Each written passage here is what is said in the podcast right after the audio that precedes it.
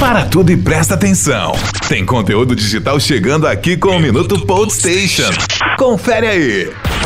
O Facebook decidiu que vai liberar a versão de testes de ambiente pensados para simular encontros de trabalho. Isso mesmo, a divisão de realidade virtual do Facebook anunciou na quinta-feira, dia 19, uma versão de testes de um ambiente pensado para simular reuniões presenciais. Chamado de Horizon Workrooms, o espaço está disponível para pessoas que possuem um ReadQuest 2, que custa 299 dólares, cerca de 1.600 na cotação atual, e que não não é vendido oficialmente no Brasil.